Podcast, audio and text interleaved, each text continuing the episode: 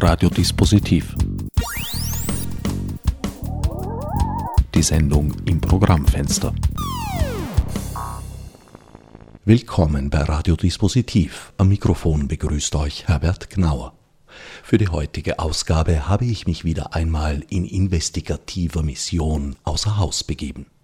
Aus mir bis dato unbekannter Quelle hatten mich E-Mails einigermaßen rätselhaften Inhalts erreicht. Der Hinweis, dass am nördlichsten Rand Österreichs, genauer im malerischen Drosendorf, Großes im Gange sei. Von einer wissenschaftlichen Revolution war da die Rede, von Geheimhaltung und Sicherheit, aber auch von einer offenbar unmittelbar bevorstehenden Informationsveranstaltung. Dem musste nachgegangen werden. Als erste geriet mir Mercedes Echerer vor das Mikrofon. Als gewiefte Rhetorikerin beteuerte sie zwar zunächst über keinerlei gesicherten Wissensstand zu verfügen, ließ sich aber dann doch einige Informationen entlocken. Ja, Herr Gnauer, da wissen Sie ungefähr so viel wie ich, weil, also, fangen wir mal so an, am 12., 13. und 14. Juni wird in Drosendorf Maus das steht für Megamagnetische Alpenumrundungssynchrotronsystem in Betrieb genommen und an diesen drei Tagen werden auch Führungen den Drosendorfern und Drosendorferinnen angeboten. Ich bin eingeladen eigentlich indirekt durch meinen Opa, weil mein Opa hat dort ein Häusl und der hat mir davon erzählt und er kennt sich da überhaupt nicht aus. Ich habe mir das angeschaut, die Einladung und war irritiert, weil ich wusste von dem auch noch nichts. Was ist das eigentlich? Und ähm, werde also die Einladung anstelle meines Opas an nehmen, weil ich einfach wissen möchte, was da geplant wird. Ich weiß nicht, ob Sie sich erinnern, genau, aber ich war ja irgendwann einmal im Europäischen Parlament und als Abgeordnete, als Politikerin habe ich gelernt, man hat einen kleinen Stab in einer Fraktion, in der Institution eines Parlaments, auf den man zurückgreifen kann, der einem Experten, Expertinnen zu einem relevanten Thema sucht und findet, damit man sich als Politikerin eine Meinung bilden kann. Das ist großartig. Auf das kann ich aber jetzt nicht zurückgreifen. Ich bin Bürgerin, ich bin eine Zivilgesellschaft, ja.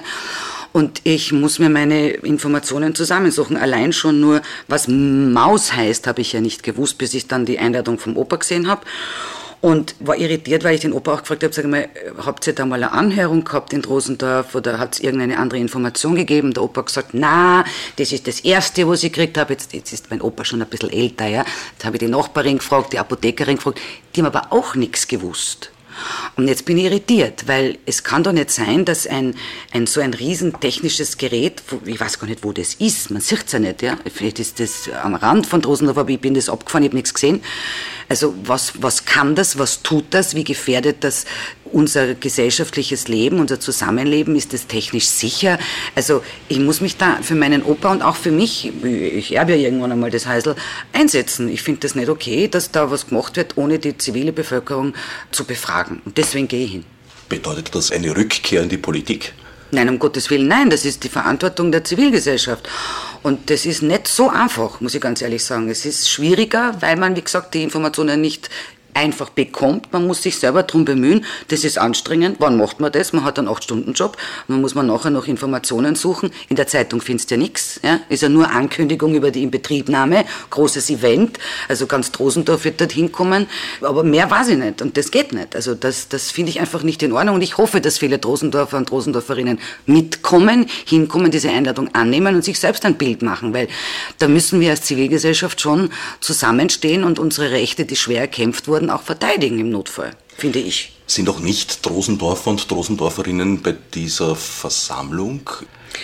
Also das weiß ich ja gar nicht, wer alle eingeladen wurde. Ja? Also da müssen Sie bitte schon hier die Chefitäten fragen, die das ja letztendlich auch veranstalten und, und, und verantwortlich sind. Ich weiß nur, diese Führungen finden statt am 12., 13. und 14. Juni, immer am Abend, ich glaube um 19 Uhr oder nein, ja, um 19 Uhr, genauso steht es in der Einladung. Und ich gehe gleich am ersten Tag hin, am 12., weil ich muss mir das anschauen. Bei Maus gab man sich durchaus offen und gesprächsbereit. Ein Interviewtermin war fast schon auffallend schnell zur Hand. Am Sitz der gleichnamigen Errichtungs- und Betriebsgesellschaft erwartete mich neben dem gesamten PR-Team überraschend auch Professor Dr. Weißkopf, international renommierte Spezialistin für angewandte Quantenchromodynamik und systemische Quarkforschung. Als erster ergriff Chefpressesprecher Christoph Brendle das Wort. Äh, ja, schönen guten Tag. Ähm, ich äh, freue mich sehr, dass Sie die Gelegenheit habe, kurz äh, mich mit Ihnen über Maus zu unterhalten. Äh, es ist so, dass ich vom Verwaltungsrat und von der Geschäftsleitung von Maus beauftragt äh, worden bin, die Moderationen, äh, die stattfinden werden im Zusammenhang mit der Führung und der Inbetriebnahme quasi publikumswirksam aufzubereiten. Maus ist ein, äh, ein absolut zukunftsweisendes Projekt. Das ist die größte Naturmaschine, die die Welt je gesehen hat. Um es Ihnen ganz kurz zu erklären, worum es geht, äh, wir alle kennen CERN, wir kennen den Teilchenbeschleuniger von CERN in Genf. Die Verantwortlichen von CERN haben schon relativ früh gemerkt, dass dieser Teilchenbeschleuniger viel zu klein dimensioniert ist. Man hat jetzt zwar vor kurzem noch das Higgs-Boson entdecken können, was ein wichtiger physikalischer Durchbruch war. Aber man hat ebenfalls festgestellt, dass ähm, um tatsächlich an den Urknall heranzukommen, um den Urknall physikalisch nachvollziehen zu können, äh, dass es da ein viel, viel größeres System braucht. Nun hat es aber die Geschichte gezeigt, dieser ganzen Teilchenbeschleuniger, äh, dass äh, man das nicht im Kontext öffentlicher Debatten durchführen kann, weil die Bevölkerung einfach auch nicht imstande ist, die Dimension, die so ein System hat, äh, zu würdigen und die entsprechenden Finanzmittel, die natürlich gewaltig sind, zur Verfügung zu stellen. Deshalb wurde beschlossen, das System im Geheimen zu bauen. Und es ist tatsächlich gelungen, diese Geheimhaltung äh, bis vor kurzem durchzuziehen. Äh, leider hat es im Kontext mit der Affäre um Snowden dann äh, Informationslecks gegeben und diese Informationslecks haben uns gezwungen, die Inbetriebnahme und auch die Information der Öffentlichkeit äh, vorzuziehen. Deshalb findet sie nicht wie geplant im Jahr 2015, sondern bereits im Juni 2014 statt. Das heißt, die Anlage ist zur Stunde noch in Bau? Nein, nein, die ist natürlich fertig gebaut, die steht seit einiger Zeit bereit. Nur wollte man einfach so die ganzen Abwicklungen und so weiter ein bisschen mehr Zeit äh, in Anspruch nehmen. Die Inbetriebnahme, man nennt das ein Soft Opening, äh, quasi zuerst mal äh, im, im, im Geheimen machen. Wir haben uns aber beschlossen, dass wir die Inbetriebnahme zu einem großen feierlichen Anlass äh, verwenden werden und deshalb, wie gesagt, am 12., 13. und 14. Juni die Gelegenheit für die Öffentlichkeit, für die Bevölkerung von Drosendorf, aber für die gesamte interessierte Öffentlichkeit, äh, nicht nur Österreichs, sondern Europas kann man sagen, bieten wir die Gelegenheit, sich das System aus der Nähe anzuschauen. Wenn ich nicht irre, wurde das Projekt über das bekannt subversive Website Salontheater.at geoutet. Äh, ja, das ist richtig. Das war natürlich wirklich ein bisschen ein schmerzlicher Punkt für uns alle, weil äh, wir hätten das schon sehr gerne auf anderen Kanälen gemacht. Aber Sie wissen, wie das ist mit Leaks. Die kann man dann halt irgendwie nicht mehr kontrollieren. Das Leak kann man sich nicht wünschen, das stimmt. Ja, das ist einfach, wie gesagt, das ist einfach ein Problem. Sie sind mit der Institution, die Maus errichtet hat und betreiben möchte, verbunden. Ich muss Sie insofern korrigieren, das ist nicht möchte und nicht will, sondern wird. Also das Projekt, das steht. Ja, Maus äh, existiert und Maus wird in, in Betrieb genommen. Ich bin mit dieser Institution tatsächlich verbunden. Ich bin sehr, sehr erfreut, dass ich diesen Auftrag auch erhalten habe, weil das ein wirklich äußerst zukunftsweisendes Projekt ist, das ähm, unter anderem äh, die Energieproblematik der Zukunft lösen wird. Und wie gesagt, ich bin sehr, sehr froh, dass ich diesen Auftrag erhalten habe, da mitwirken zu dürfen. Soweit ich weiß, sind Sie auch damit befasst, Texte für die Eröffnung zu schreiben. Genau, wir haben äh, einen wunderbaren Moderator für die Eröffnung, äh, den Herrn Wolf. Und für den Herrn Wolf habe ich die entsprechenden Texte verfasst. Mein Name ist Sandra Schüdekopf, ich bin verantwortlich für den Ablauf der Veranstaltung und wie Herr Brende gerade schon erwähnt hat, sind wir sehr froh, dass wir Herrn Wolf als Moderator gewinnen konnten. Darüber hinaus wird erklärt, wie Maus funktioniert und wird auch sichtbar gemacht, wie Maus funktioniert. Äh, es gibt da eine sehr schöne ähm, Animation, die wir vorbereitet haben. Das ist eine 4D-Holographie, wo man in kürzester Zeit quasi diesen äh, Teilchenbeschleuniger ähm, besuchen kann virtuell.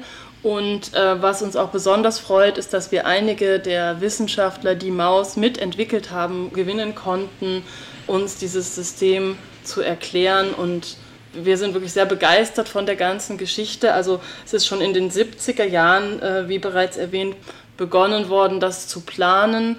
Und ähm, es hat da einige Stufen gegeben. Also zum Beispiel gab es den Clandestiner Architekturwettbewerb, äh, wo wir ganz geheim eine Ausschreibung für Neu-Drosendorf gemacht haben, weil so eine Anlage natürlich auch mit sehr viel äh, Arbeitskräften verbunden ist, die dann dort angesiedelt werden. Jetzt würde ich aber gerne äh, die Frau Professor Weißkopf begrüßen, wo wir sehr froh sind, dass wir sie heute hier haben, weil sie arbeitet immer noch unter Hochdruck daran, dass wir diese frühe Eröffnung schaffen können. Und sie kann uns vielleicht äh, ein wenig erzählen, Frau Professor Weißkopf, äh, damit die Zuhörer einen Eindruck kriegen, was ist das denn genau, Maus? Grüß Gott, gerne. Also Maus steht für Megamagnetisches Alpenumrundungssynchrotronsystem. Das ist ein Teilchenbeschleuniger. Das kann ich mal jetzt schon bekannt geben. Es ist der bislang größte Teilchenbeschleuniger auf dieser Erde, der also fast den gesamten Alpenkranz umrundet. Das sind also insgesamt knappe 3000 Kilometer. Ich möchte dazu im Vergleich erwähnen, dass der berühmte Teilchenbeschleuniger, also der Large Hadron Collider des CERN, bei Genf ja nur 26,7 Kilometer groß ist. Also das ist schon eine große Weiterentwicklung im Bereich der Teilchenbeschleuniger. Die Anlage ist im Moment bereit, hochgefahren zu werden. Das heißt, wir haben vor sechs Wochen begonnen, den gesamten Speicherring auf Betriebstemperatur einzustellen.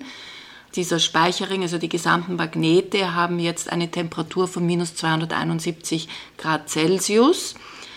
Die Anlage wird zurzeit als Messstation eingesetzt und wenn dann die physikalischen Nachweise und Beweise für die mathematischen Grundlagen, auf dem Maus basiert, überprüft sind, wird dann diese Messstation in ein Kraftwerk umgewandelt werden.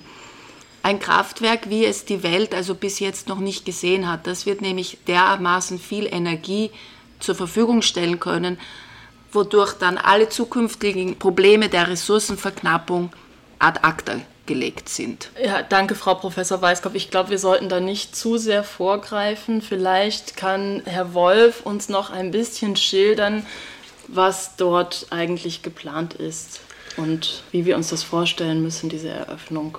Was sind die Highlights? Grüß Gott zuerst einmal. Ich bin wahnsinnig froh, bei diesem Projekt dabei zu sein, dass ich moderieren darf, dass ich durch den Abend führen darf.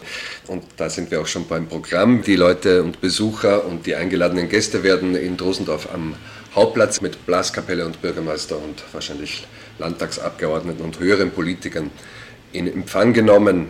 Von dort äh, geht es dann in unser wissenschaftliches Zentrum, wo wir einige physikalische und mathematische Details der Bevölkerung vorstellen, auf der Maus basiert. Äh, diese Anlage ist ein Wunderwerk der Wissenschaft. Um das der Bevölkerung etwas näher zu kriegen, haben wir dort äh, Gastredner, Wissenschaftler, Vortragende eingeladen, um das der Bevölkerung näher zu bringen. Weiters gehen wir dann in die Sicherheitszentrale von Maus. Dort werden Sie mit den äh, Sicherheitsbedingungen der Anlage vertraut gemacht, informiert, dass diese Anlage wunderbar sicher ist. Also ich komme ja aus dem Staunen nicht raus, seit ich mich mit dieser Thematik beschäftige. Es geht ja hier nur um Superlative in, in jeder Richtung.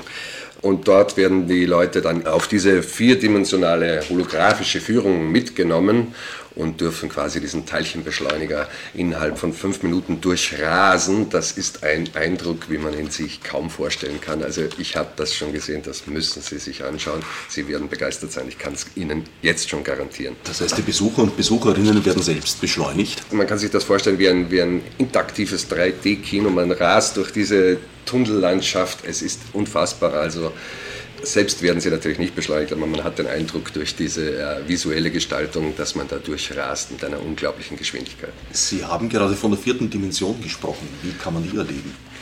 Das möchte ich hier noch nicht verraten, das soll eine Überraschung bleiben. Ich würde gerne noch etwas zur Sicherheit erwähnen, wenn das passend ist, ja, weil ich weiß, dass Teilchenbeschleuniger oft in der Öffentlichkeit äh, sehr kritisch rezipiert werden können und möchte halt da nur erwähnen, dass Maus sich im Wesentlichen von anderen Atomreaktoren unterscheidet, weil nämlich hier die Strahlung durch Abschaltung der Stromzufuhr sofort aufhört. Das heißt, jegliche Gefährdung und Beunruhigung der Bevölkerung wird ausgeschaltet. Also ich möchte das hier ganz stark betonen, dass es sich um einen absolut sicheren Teilchenbeschleuniger handelt, der sich von allen bisherigen Atomreaktoren dadurch unterscheidet, dass die Strahlung durch Abschaltung der Stromzufuhr sofort unterbrochen wird. Sie hört auf. Liegt diese Besonderheit, dass die Kettenreaktion aufhört, wenn Stromzufuhr abgesperrt wird, darin begründet, dass das eine einzigartige Kombination aus Teilchenbeschleuniger und Kraftwerk zu sein scheint? Das ist ein sehr guter Punkt, den Sie hier erwähnen. Sie haben absolut recht. Das ist der wesentliche Unterschied, dass wir ja mit dieser Messstation, mit diesem Kraftwerk ja in dem Sinn keine Grundlagenforschung betreiben, sondern wir gehen von der Grundlagenforschung aus und gehen einen Schritt weiter, um einen Teilchenbeschleuniger für reine Energiegewinnung zu benutzen. Also es wird Strom zugeführt, um durch Teilchenbeschleunigung Energie zu erzeugen, anders als in konventionellen, kann man fast sagen, in diesem Zusammenhang Atomkraftwerken. Das ist richtig. Aber um das genauer zu erfahren, muss man, denke ich, diese Veranstaltung besuchen. Wir wollen ja jetzt hier noch nicht alles verraten. Auf jeden Fall äh, ist natürlich auch wunderbar an Maus, dass es quasi die Natur nicht verschandelt. Ja? Also dadurch, dass das Ganze unterirdisch gebaut worden ist, bleibt die wunderschöne Natur des Waldviertels erhalten und es gibt dort keinerlei Beeinträchtigungen. Gerüchte, dass die Drostendorfer Stadtmauer dem Projekt zum Opfer fallen soll, sind also stark übertrieben. Das ist absolut inkorrekt. Da möchte ich jetzt gerade sehr stark darauf hinweisen. Die Stadtmauer, das historische Bild, Kernbild von Drosendorf wird sich um keinen Zentimeter verändern. Es wird nämlich etwas ganz Modernes geplant, als sogenannte Neudrosendorf, das im naturnahen und natürlichen Wohnungsbau bis jetzt das ambitionierteste ist, was man sich vorstellen kann. Alt-Drosendorf, das, was wir als bekanntlich unter Drosendorf verstehen, wird sich absolut nicht verändern. Alle Veränderungen, die stattfinden werden, werden nur zum Positiven sein, vor allem für die Bevölkerung, die hier in Drosendorf und in der Umgebung leben. Ich jedenfalls würde mich freuen, wenn ich Sie bei dieser Präsentation des größten Wunderwerks der Wissenschaft begrüßen könnte. Das wird der Start einer Anlage, die beweist, dass dem menschlichen Geist keine Grenzen zu setzen sind. Ein Festtag, wie man ihn nur einmal in einem Leben erlebt. Wir werden am 12. Juni das System in Betrieb nehmen um 19 Uhr und es gibt zwei weitere Führungen am 13. und am 14. Juni jeweils um 19 Uhr. Treffpunkt ist am Hauptplatz. Um Voranmeldung wird gebeten. Soweit ich gehört habe, sind auch lokale Institutionen mit eingebunden, unter anderem der legendäre Drosendorfer Filmclub. Da haben Sie recht, ja. Sie wissen ja, dass es in Drosendorf einen äh, Filmclub gibt, der sehr, sehr aktiv ist und der äh, sich sehr bemüht, auch mit der lokalen Bevölkerung zusammenzuarbeiten. Der Drosendorfer Filmclub äh, stellt uns für die 4D-Holographie für diese virtuelle Reise seinen Filmsaal zur Verfügung, äh, weil das schon eine relativ aufwendige Geschichte ist. Ähm, und deshalb freuen wir uns sehr, dass wir in diesem Projekt mit dem Filmclub Drosendorf zusammenarbeiten können. Über den Filmclub Drosendorf kann man sich auch anmelden für unsere Führungen. Das ist einmal unter der E-Mail-Adresse filmclub.drosendorf.yahoo.de möglich oder unter der Telefonnummer 0664 3956 741. Ist auch an ein Kombi-Ticket gedacht mit der berühmten Fledermausführung in Drosendorf? Nein. Am Weg hierher ist mir eine bewegte Bürgerin begegnet, die doch ein geballtes Maß an Skepsis mit sich herumtrug. Fürchten Sie da nicht Einspruch seitens der lokalen Bevölkerung? Es ist ja nicht nur Drosendorf involviert, sondern wenn Sie sagen, dass die gesamten Alpen umrundet werden, ist Drosendorf ja sozusagen nur ein ganz kleines Steinchen in dem Mosaik. Also das stimmt schon. Es gibt insgesamt vier große äh, Messstationen. Äh, eine bei München, dann bei Genf natürlich in der Schweiz eine, in Bozen oder bei Bozen und die größte allerdings dieser vier befindet sich hier in Drosendorf. Und diese Drosendorfer Messstation hat 19.300 Magnete. 19.300, das müssen Sie sich mal vorstellen. Das ist schon sehr, sehr ungewöhnlich und etwas sehr Besonderes.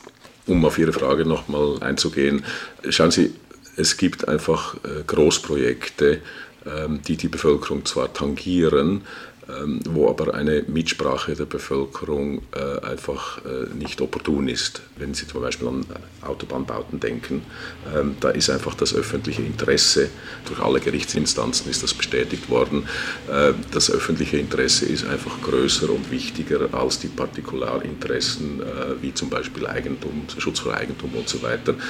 Deshalb ist es in diesem Zusammenhang ja auch zu Enteignungen gekommen. In Rosendorf wird das wenig oder kaum der Fall sein müssen, weil ja die gesamte Anlage unterirdisch verläuft.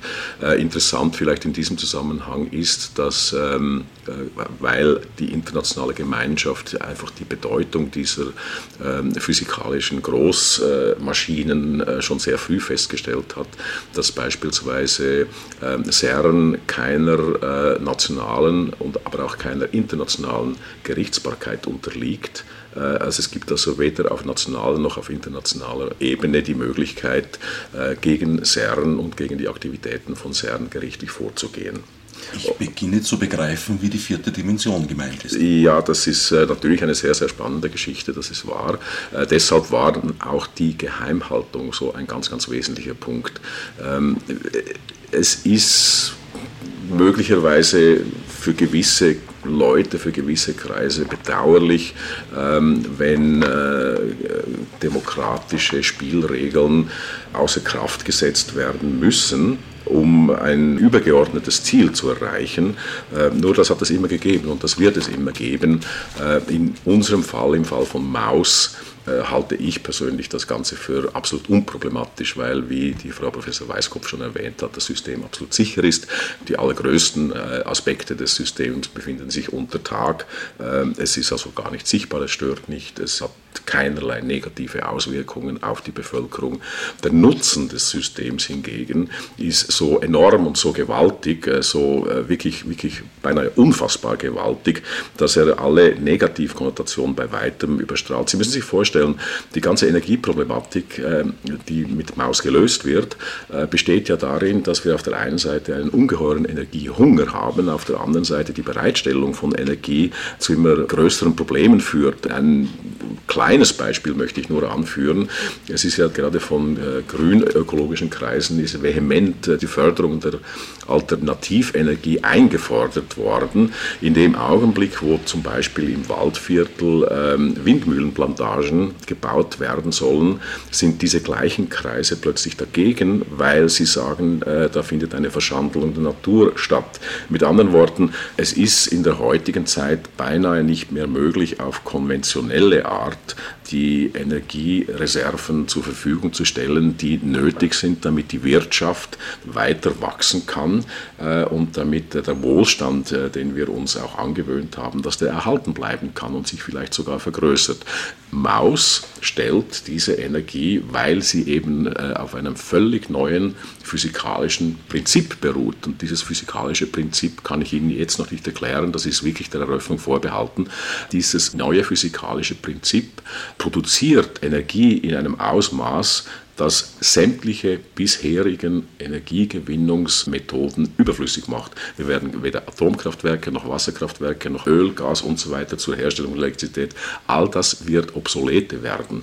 Wir werden uns in der Zukunft, wenn Maus dann mal in Betrieb ist, äh, an die äh, Energiepolitik der Vergangenheit zwar erinnern, werden aber überhaupt nicht verstehen können, was da für Probleme vorhanden waren, weil einfach das Thema vom Tisch ist. Ja, wenn ich da vielleicht noch aus einer größeren philosophischen Perspektive etwas dazu ergänzen darf. Es ist ja so, dass wir zurzeit leider noch kein Gespür dafür haben, dass es im Grunde genommen nur eine Gemeinschaft des Existierenden gibt, was ja philosophisch, physikalisch bereits diskutiert und nachgewiesen wird bis zu einem gewissen Grad und dass diese einzige Gemeinschaft des Existierenden ja auch das Weltall mit einschließt. Und ich denke, dass wir mit Hilfe von Maus, wenn wir Maus also wirklich etabliert haben, dass wir dieses Bewusstsein äh, nicht nur bei der Bevölkerung mit Hilfe von Maus schaffen werden, sondern es in der gesamten Menschheit tief verankern werden und dadurch ja einen extrem evolutionären Sprung gesellschaftspolitisch, entwicklungspolitisch erzielen werden. Also ich denke, man muss Maus auch in einem viel größeren philosophisch, physikalischen, quantentheoretischen Kontext betrachten. Nun ist allerdings auf keiner Stufe der Evolution absehbar und zu erkennen, auf welcher man sich gerade befindet. Lässt sich hier abschätzen, wo dieser evolutionäre Sprung landen könnte? Naja, es gibt da viele Überlegungen und Theorien. Eine davon ist natürlich auch die Theorie der Paralleluniversen, die ich persönlich eher für etwas absurd halte. Aber man muss im Geiste offen bleiben und allen Möglichkeiten, allen Theorien, allen Gedankengängen nachgehen dürfen. Ähm, ja, da möchte ich auch noch mal kurz einhaken. Ich denke, diese Veranstaltung, weil Sie das ja vorhin auch gefragt haben mit der Bevölkerung, ist natürlich dafür da, die Bevölkerung mit äh, Maus äh, mehr zu konfrontieren und ihr auch zu zeigen, was da für Möglichkeiten sind. Es ist natürlich so, das hat Robert Jung einmal gesagt über CERN und das geht auch für Maus, dass man ein Laboratorium der Hochenergie für Physik eigentlich nicht in einem flüchtigen Besuch kennenlernen kann.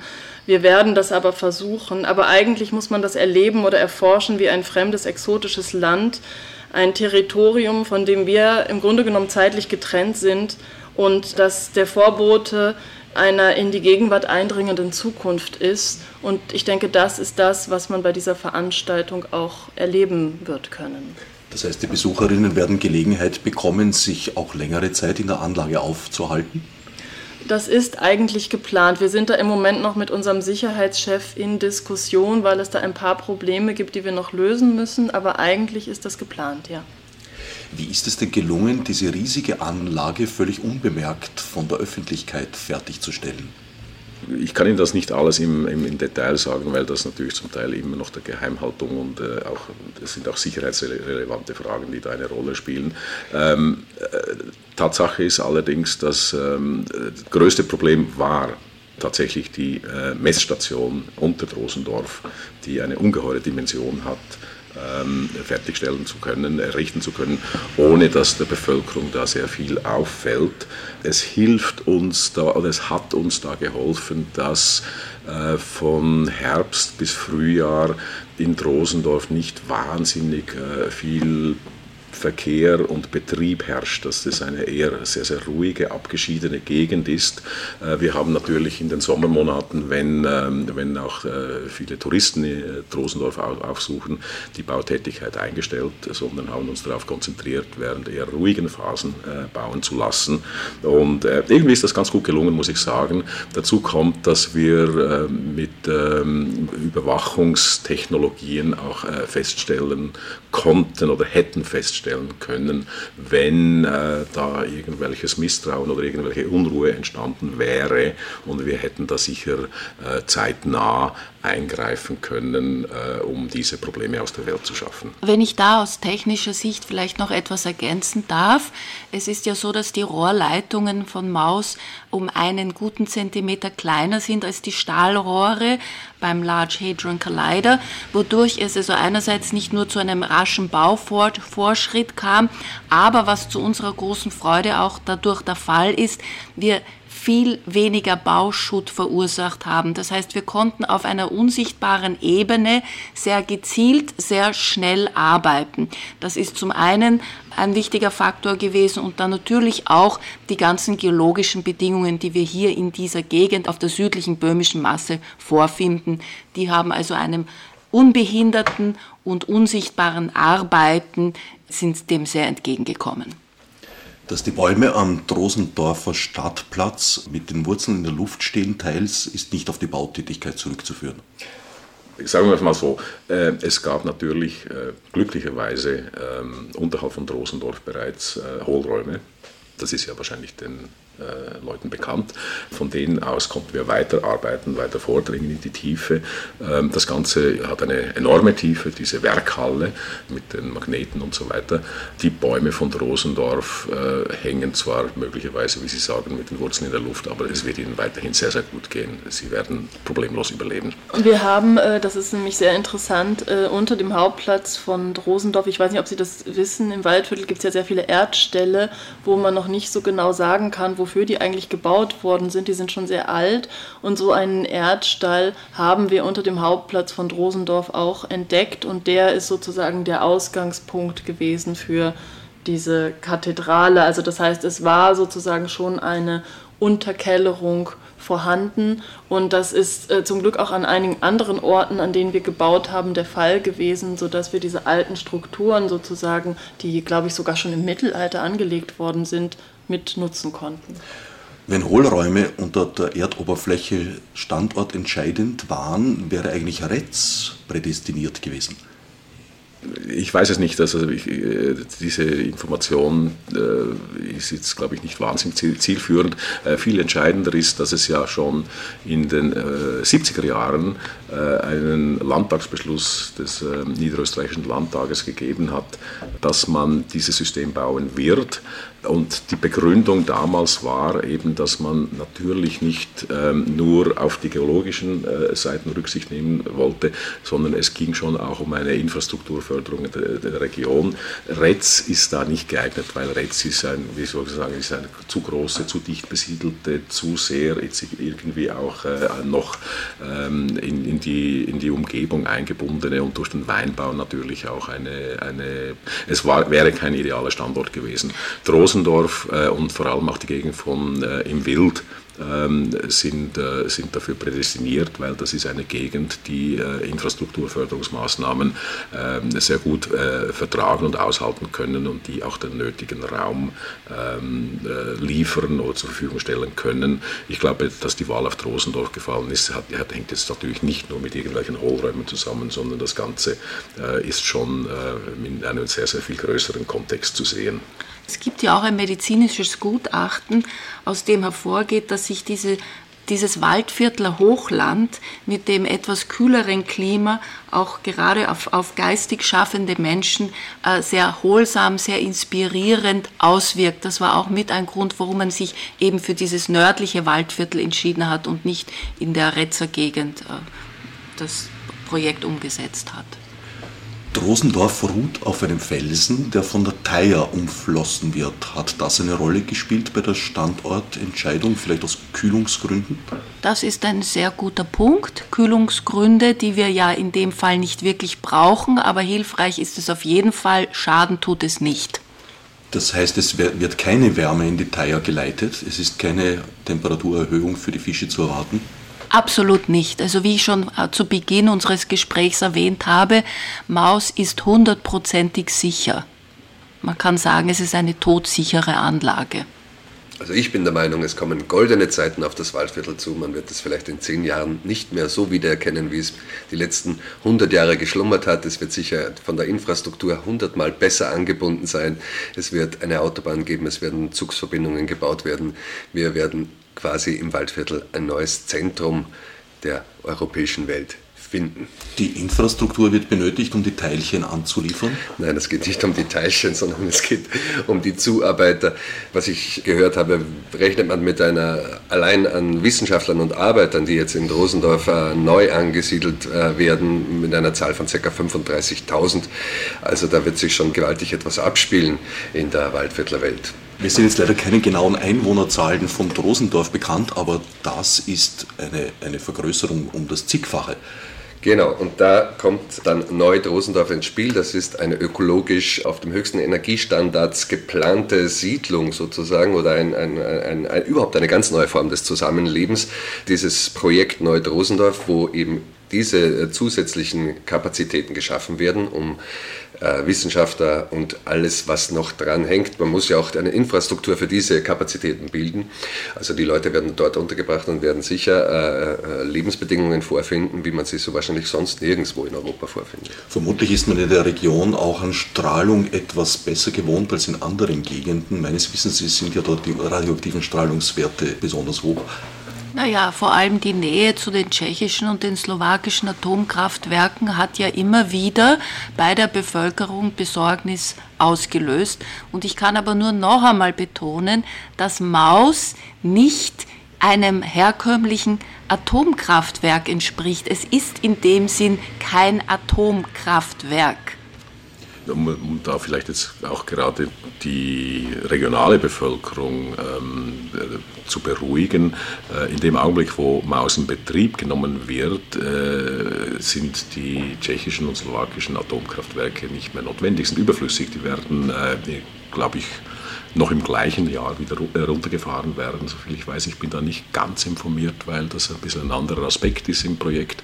Aber ähm, wie, wie ich gesagt habe, in dem Augenblick, wo die physikalischen Nachweise der mathematischen Theorien erbracht sind und äh, die Messstation in, eine, in ein Kraftwerk umgewandelt wird, am gleichen Tag können äh, sämtliche Atomkraftwerke in der Gegend runtergefahren und im Grunde genommen abgebaut werden.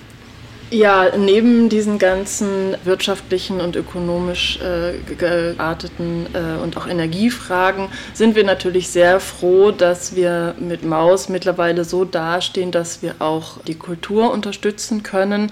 Und wie Sie ja vielleicht gesehen haben, also dieses Jahr haben wir uns entschieden, das Viertelfestival zu unterstützen. Und es freut uns sehr, dass uns das gelungen ist. Also wir sind durchaus auch daran interessiert, für die Region etwas zu tun über das, was wir bereits tun, hinaus. Ja.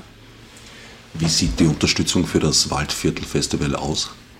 Naja, wir haben da finanziell äh, natürlich ein wenig was getan. Also das Viertelfestival gibt es ja schon eine ganze Weile, das wandert ja immer und wenn es im Waldviertel ist, wird es ab jetzt natürlich äh, davon profitieren, dass auch Maus im Waldviertel ist. Das bringt mich zur Frage nach den Geldgebern des Projektes. Wer hat Maus finanziert? Das können wir Ihnen leider nicht sagen. Wie gesagt, das unterliegt vorläufig noch der Geheimhaltung. Äh, ich kann Ihnen nur sagen, dass es natürlich ein äh, internationales Konsortium ist. Und zwar nicht nur europaweit, sondern es geht weiter über Europa raus. Äh, es sind im Grunde genommen sämtliche Primärenergielieferanten, also sämtliche Länder, die Primärenergie liefern, sind interessiert an diesem Projekt. Äh, weil wir ja wissen, dass alle Primärenergien endlich sind. Da denken die, die Verantwortlichen in den einzelnen Bereichen der Welt doch schon sehr, sehr weit in die Zukunft. Äh, das ist auch sehr gut so, ähm, weil äh, ein Projekt wie Maus natürlich nur realisiert werden konnte, wenn wir da quasi äh, unterstützt und mitgetragen werden äh, von äh, im Grunde genommen allen Kräften, weltweit allen Kräften, die den visionären Blick in die Zukunft haben äh, und bereit sind, ihn auch entsprechend zu unterstützen gab es da keine Widerstände, weil die Primärenergielieferanten, die Sie eben genannt haben, ja eigentlich daran interessiert sein müssten, erst ihre vorhandenen Öl, Gas und sonstigen Lager abzuverkaufen. Überhaupt nicht, weil gerade wenn Sie auf die, auf die äh, fossilen Energien äh, zu sprechen kommen, die fossilen Energien werden ja nur zum Teil in Elektrizität um, umgewandelt. Äh, also ich glaube, es sind 17 Prozent der fossilen Energie wird in Elektrizität umgewandelt. Ähm, alles andere wird für andere Zwecke verwendet. Das ist ja natürlich weiterhin der Fall. Ähm, wir brauchen ja nicht nur Elektrizität, in Zukunft, sondern wir brauchen auch andere Kraftstoffe und andere Energiemittel. Äh, und dafür können die Öl- und die Gasvorräte äh, benutzt werden. Und das wiederum gibt genau diesen Ländern, die bis jetzt durchaus ein bisschen mit dem Damoklesschwert ähm, leben mussten, dass diese Ressourcen endlich sind, gibt ihnen größere Zeitfenster. Also sie profitieren auch davon. Wenn ich mich recht erinnere, haben Sie aber eingangs erwähnt, dass die bisherigen Methoden zur Energiegewinnung obsolet würden durch Maus. Äh, der, muss man sagen, dass es natürlich in erster Linie und hauptsächlich um die elektrische Energie geht. Beziehungsweise könnte man natürlich das ganze System weltweit umstellen, um äh, Motoren etc. mit elektrischer Energie zu betreiben, dann wäre das natürlich auch richtig. Aber natürlich, nur das ist, ein, das ist ein Prozess, den, äh, den, den Maus sicher äh, unterstützen wird, äh, aber es ist nicht ein Prozess, der unabdingbar ist. Also ich glaube, dass es eine Weile lang, ich rede da vielleicht für in, in, in der Größenordnung ein, zwei, drei Generationen, werden beide Energiequellen parallel existieren. Ich glaube, die Frau Dr. Weißkopf hat auf die äh, parallelen Universen hingewiesen. Äh, es ist ja nicht so, dass das eine statt des anderen ist, sondern es gibt äh, mehrere äh, Energiequellen. Maus übernimmt einfach mal einen wichtigen Teil. Dieser Teil kann im Laufe der Zeit ausgebaut werden und immer mehr Bedeutung kriegen. Ob es tatsächlich gelingt, in irgendeiner fernen Zukunft äh, Energie nur aus, äh, aus Elektrizität zu gewinnen, also mit den Mitteln vom Maus, sei dahingestellt, weil die fossilen äh, Energien, die fossilen Rohstoffe, die sind ja nicht nur für die Energiegewinnung gut, sondern beispielsweise die gesamte petrochemische Industrie ist dringend darauf angewiesen, auf, auf Erdöl. Und äh, ich kann natürlich jetzt nicht Strom in Plastik verwandeln, ja, sondern ich brauche schon Erdöl, um Plastik herstellen zu können. Äh, und dieses Erdöl wird jetzt aber in der Zukunft nicht mehr quasi verbrannt, ja, wie bis jetzt, sondern es kann tatsächlich zu äh, vernünftigen, zukunftsträchtigen Produkten, also in, in, zukunftsträchtige Produkte umgewandelt werden. Verstehen Sie mich, äh, Herr Gnauer, oder? Ich gebe mir Mühe. Ja, das ist gut. Ja, es ist ein bisschen schade, dass unser äh, Energieexperte heute keine Zeit hatte. Professor Dr. Dr. Schopper hätte das jetzt sicher noch ein bisschen mehr erklären können und auch ähm, den zeitlichen Rahmen etwas genauer beschreiben können. Dr. Schopper wird ja bei der Inbetriebnahme und bei der Führung, soweit ich informiert bin, zugeschaltet werden. Das heißt, man kann ihm dann auch noch Fragen stellen. Ist das korrekt? Ja, das ist korrekt. Das ist zumindest geplant, ja. Er wird nicht persönlich anwesend sein. Nein, er ist im Moment sehr beschäftigt äh, mit äh, dem Forschungsprojekt Maus und befindet sich quasi in der Kathedrale unterhalb, äh, wir nennen es immer die Kathedrale, weil es so ähnlich ausschaut, unterhalb von Drosendorf, ist dort am Arbeiten und ähm, wird sich von da aber kurz melden, um mit uns äh, zu sprechen. Und hat gar kein Bedürfnis, anlässlich dieser Feierlichkeiten an die Oberfläche zu kommen? Sehen Sie, Herr Professor Dr. Dr. Schopper ist ein Wissenschaftler, der eigentlich nur für seine Wissenschaft lebt und alles andere ist für ihn zweitrangig. Das heißt, er schätzt diese gesellschaftlichen Anlässe nicht so sehr und er konzentriert sich dann lieber auf das Wesentliche. Im Weggehen begegne ich eben im Hausflur einer weiteren bewegten Bürgerin, Stefanie Schmiederer. Frau Schmiederer, haben Sie Einwände, Bedenken dem Projekt gegenüber? Das ist eine sehr vielschichtige Frage, die Sie mir da jetzt gerade stellen. Das kann ich nicht so auf die Schnelle beantworten. Ich meine, da gibt es sicher vieles, was man einwenden könnte. Andererseits denke ich mir, die Welt entwickelt sich weiter und man muss halt offen bleiben für Neuerungen und möglicherweise wird uns das schon gut tun, dass wir mal endlich unabhängig werden vom Öl und von diesen fossilen äh, Ressourcen. Ja, wir müssen das auf eine andere Ebene stellen. Seitens der Betreiber wird behauptet, dass eine Gefährdung der Bevölkerung ausgeschlossen sei. Glauben Sie das? Nein, das glaube ich einmal grundsätzlich nicht, weil ich glaube grundsätzlich überhaupt nie, was einem in der Öffentlichkeit so präsentiert wird. Man muss alles mit a grain of salt nehmen, wie wir das im Englischen sagen. Wissen Sie, ob in Drosendorf irgendwelche äh, kritischen Bewegungen sich formieren? Ja, was Konkretes weiß ich da auch nicht, aber es würde mich nicht verwundern, wenn sich eine Bewegung formieren würde, sobald es da mal etwas an die Öffentlichkeit dringt, nicht wahr? Teile sind ja bereits an die Öffentlichkeit gedrungen, was natürlich immer die Gerüchte befeuert. Wie ist denn die Stimmung in Drosendorf grundsätzlich? Naja, grundsätzlich glaube ich, die Leute sind ein bisschen neugierig, was ihnen da präsentiert werden wird, da am 12. oder wann auch immer das sein soll, nicht 12. Juni, glaube ich, wenn ich mich richtig erinnere. Um 19 Uhr, da trifft man sich angeblich am Hauptplatz irgendwo, da geht das los, ist mir ein Rätsel, wo das am Hauptplatz überhaupt was da sein soll, ja. Ich kenne Drosendorf, seitdem ich ein Kind war, bin immer zum Reiten nach Drosendorf gekommen. Und meiner Meinung nach hat sich Drosendorf seitdem nicht verändert. Also wo da irgendwas Geheimnisvolles, Unterirdisches, oberirdisch, seitlich, keine Ahnung. Rosige Aussichten also für Drosendorf und den Rest der Welt.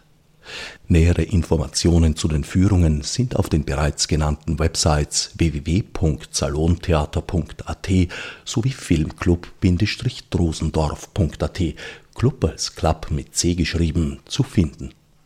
Übrigens nicht das erste Mal, dass Drosendorf sich anschickt, Geschichte zu schreiben von Ereignissen mittlerer Bedeutung wie der vermutlich ersten Inhaftierung des später legendär gewordenen Räuberhauptmanns Johann Georg Grasel einmal abgesehen, war das meines Wissens zuletzt der Fall, als 1278 eben dort erhebliche Truppenteile des böhmischen Königs Przemysl Ottokar aufgehalten wurden, dieselbigen in der Schlacht zu Dürnkrut bitter fehlten, was wohl nicht unerheblich zum Sieg seines Kontrahenten Rudolf von Habsburg beitrug.